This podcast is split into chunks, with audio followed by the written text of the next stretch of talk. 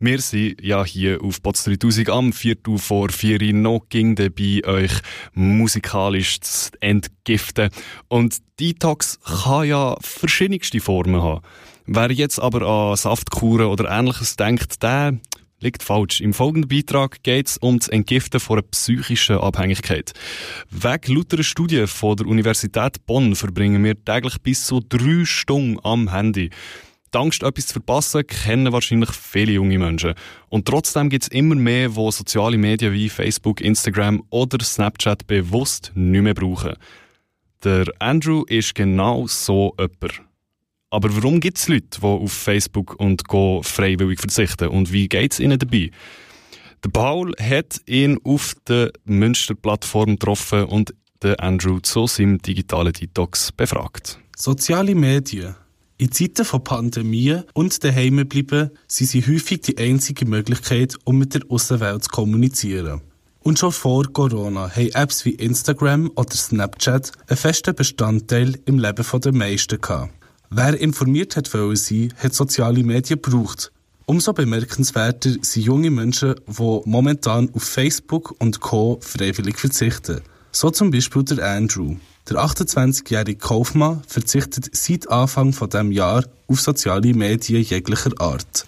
Ich habe seit Jahren schon Instagram und Snapchat gebraucht und wir haben auch mit Kollegen darüber geredet, dass wir viel schon am Handy sind, vor allem auch in der Quarantänezeit, dass man halt nicht raus kann und dann bist du am Handy, durchscrollen, schaust Videos an und äh, verlierst schnell Zeit und äh, hast gar keinen Überblick mehr. Für den Andrew ist es ein Neujahrsvorsatz mit Perspektive.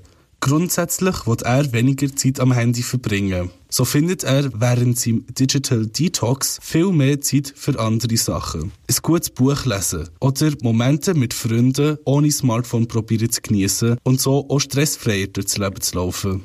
Doch kreiert es nicht noch mehr Stress zu wissen, dass Mensch nicht mehr alles mitbekommt ohne soziale Medien.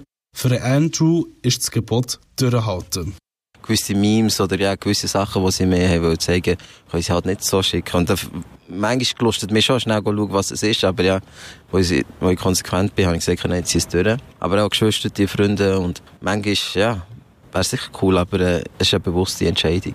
Und der Social Media Verzicht kann sich durchaus lohnen. Eine Studie von der Stanford University hat ergeben, Menschen, die ohne Facebook eine gewisse Zeit verbringen, sind tendenziell glücklicher und optimistischer als Facebook-User. Doch wie kann Menschen es schaffen, ohne soziale Medien auszukommen und konzentriert etwas zu machen, ohne alle fünf Minuten ständig aufs Handy zu schauen? Der Andrew, der etwa seit drei Wochen auf soziale Medien verzichtet, hat auch da an alle, die es selber nachmachen wollen, ein paar konkrete Tipps. Ich würde einfach offenlegen, mit einem Kollegen abmachen, schauen, hey, ich will das durchziehen. Ich finde das am besten. Allein kann man recht gut so abschiessen, so wie bei Diät, wenn du nicht Schoki essen und dann äh, bist du dann ab und zu allein Küche, dann siehst du das Schoki, dann tust du das essen, genau.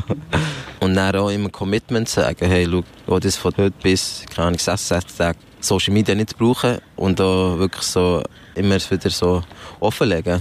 Beim digitalen Detox ist es also wichtig, es nicht allein zu machen und sich selber auch zu kontrollieren. Und wer eine Zeit lang keine sozialen Medien braucht, besucht sie auch nach dem Verzicht seltener, ergeben verschiedene Studien. So würde eine gewisse Zeit offline wo auch noch gut tun. Und das nicht nur den Corona-LeugnerInnen. Das ist der Andrew, interviewt von unserem Botskollegen Paul zum Thema digitale Detox.